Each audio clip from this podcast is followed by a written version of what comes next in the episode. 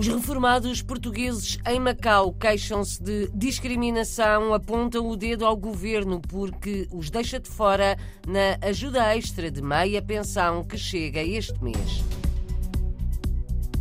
O governo de Lisboa promete ajudar os portugueses vítimas de cheias na Venezuela. O governo do Funchal promete mais um conselheiro das comunidades madeirenses.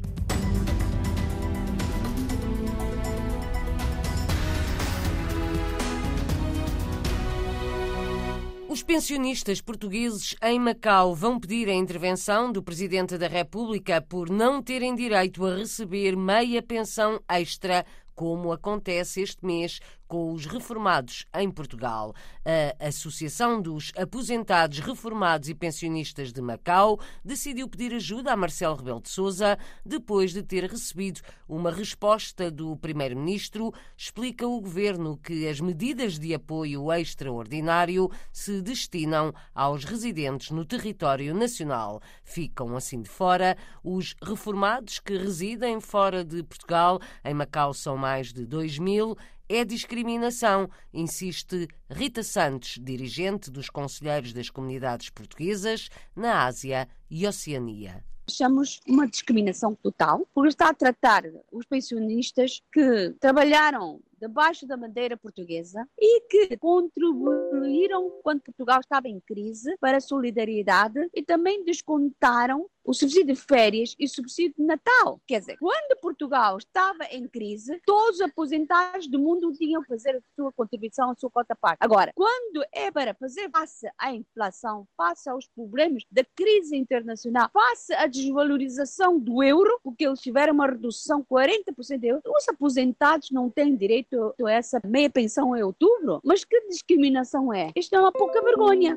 Não percebo o que é que está, portanto, a acontecer com essa decisão da parte do governo Portugal. Nós escrevemos uma carta ao Primeiro-Ministro. Infelizmente ainda não temos resposta. Também escrevemos um, uma carta ao Presidente da República. Espero que os dois, tanto o Primeiro-Ministro como o Presidente da República, possam olhar um bocadinho para os aposentados de Macau, que são tão poucos, são dois mil e tal. Argumentos de Rita Santos, dirigente dos Conselheiros das Comunidades Portuguesas na Ásia e Oceania, espera resposta da Presidência da República ao que chama de discriminação.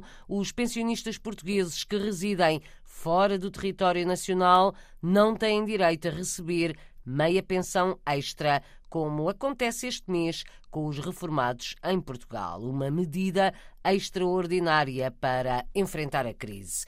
A comunidade luso-venezuelana começou uma campanha de solidariedade para ajudar as pessoas atingidas pelas cheias em Terrerias. Há uma semana, há três portugueses entre as vítimas mortais e mais um que se encontra desaparecido. Há recolha de bens alimentares, por exemplo, no novo Santuário de Fátima, em Los Teques, outra promovida por uma empresa de transporte de passageiros, propriedade de madeirenses. O secretário de Estado das Comunidades esteve ontem nas áreas atingidas pelas cheias e enxurradas, em Terrerias, a 70 quilómetros de Caracas. Paulo Cafofo viu muita destruição e diz que agora é precisa mais solidariedade do que nunca. Esta minha deslocação, acima de tudo, foi para, no local, verificar os danos, mas contactar os portugueses e as portuguesas que ali residem, porque hum, é neste momento que temos de ser mais solidários do que nunca. Os serviços consulares têm, eh, desde a primeira hora, têm estado no terreno. É um trabalho extremamente difícil, porque os acessos são complexos e o grau de destruição é, é muito elevado. E até a própria perigosidade de, entre tanta destruição, tanto dano, estar a contactar eh, os nossos portugueses. Reconstruir casas, negócios e as vidas das pessoas afetadas é a prioridade. Para já está a ser feito um levantamento das necessidades, explica o secretário de Estado. Sem esse levantamento das necessidades, para termos a noção do que é que estamos a falar, em termos de prejuízos, mas também em termos de, de, de valores que poderão ser alocados eh, para esta reconstrução eh, e eh, para depois tentarmos mecanismos que possam auxiliar estas pessoas. E isso pode-se fazer, obviamente, e deve-se fazer através do governo da República, mas também através do próprio governo da Venezuela. O governo português promete ajudar. A comunidade atingida pelas cheias em Terrerias reconhece e agradece. Manuel Rodrigues perdeu um negócio que tinha uma loja de ferragens e de material de construção. Eu tenho uma loja de ferragem e também material de construção. O meu negócio está ao lado de, uma, de la quebrada, do rio que, que se desbordou. Me tombó una pared de depósito y con el agua que entró al, sacó las puertas Santa María. Yo tengo cuatro puertas y las cuatro puertas desaparecieron. Yo tuve como dos metros y medio de agua o barro dentro de la ferretería y yo creo que te, yo tengo una pérdida total de todos mis bienes ahí. A água e a lama levaram o trabalho de uma vida, conta este madeirense natural da Ponta do Sol, está na Venezuela desde 1965. A cidade de Barquisimeto, na Venezuela, deverá vir a ter um conselheiro das comunidades madeirenses. A promessa foi feita este fim de semana pelo presidente do governo regional na visita que está a fazer ao país. Aqui numa zona da Venezuela com tantos ou descendentes e sobretudo madeirenses, eh, temos que reforçar essa representação. E não há nenhum problema, como vocês sabem, os conselheiros são elementos de aconselhamento do governo. E neste momento acho que é muito importante haver um equilíbrio na distribuição desses conselheiros. E acho que é uma decisão faz todo o sentido. Miguel Albuquerque respondeu assim ao pedido de imigrantes que residem nesta região no interior da Venezuela, a cerca de 400 quilómetros da capital. No mesmo encontro, Miguel Albuquerque defendeu também a necessidade de a Europa levantar as restrições à Venezuela para benefício dos empresários madeirenses com negócios no país. As empresas estão a funcionar, precisam de crescer e, nesse sentido, é preciso abrir ligações aéreas e abrir os mercados e, sobretudo, também fazer com que os próprios bancos tenham capital para financiar os negócios. Declarações do presidente do governo da Madeira na cidade venezuelana de Barquisimeto este fim de semana. O secretário de Estado das Comunidades distinguiu dois madeirenses na Venezuela pelo seu empenho e solidariedade a favor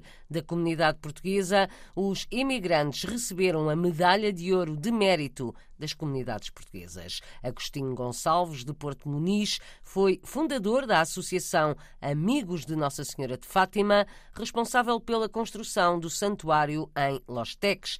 Recebeu a distinção com muito orgulho. Quero dar gracias a Deus e a la Virgen por haberme puesto en la construcción de esta maravillosa obra en su honor. Y es para mí un orgullo, y no solamente para mí, sino para todos los miembros de la asociación. Y con esto quiero dejar un claro ejemplo de que tenemos que eh, continuar con las tradiciones y costumbres portuguesas.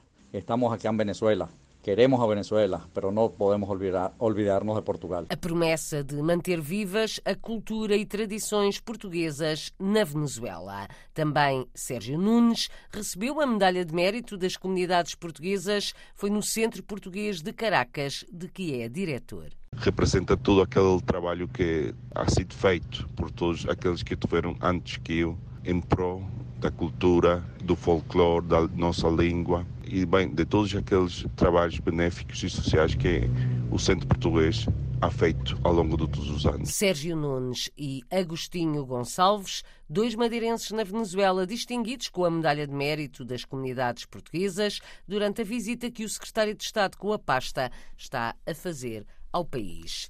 Vários artistas portugueses têm trabalhos expostos num dos principais aeroportos dos Estados Unidos, em Dallas, Washington. A iniciativa é do Art Institute em Nova York, que promove a cultura contemporânea portuguesa. Vamos ouvir a diretora do Art Institute, Ana Ventura Miranda, e também Rita Faden, da Fundação Luso-Americana para o Desenvolvimento. A reportagem é de João Ricardo, de Vasconcelos. De malas feitas e prontos para viagens, os norte-americanos podem descobrir agora Portugal num dos mais importantes aeroportos dos Estados Unidos.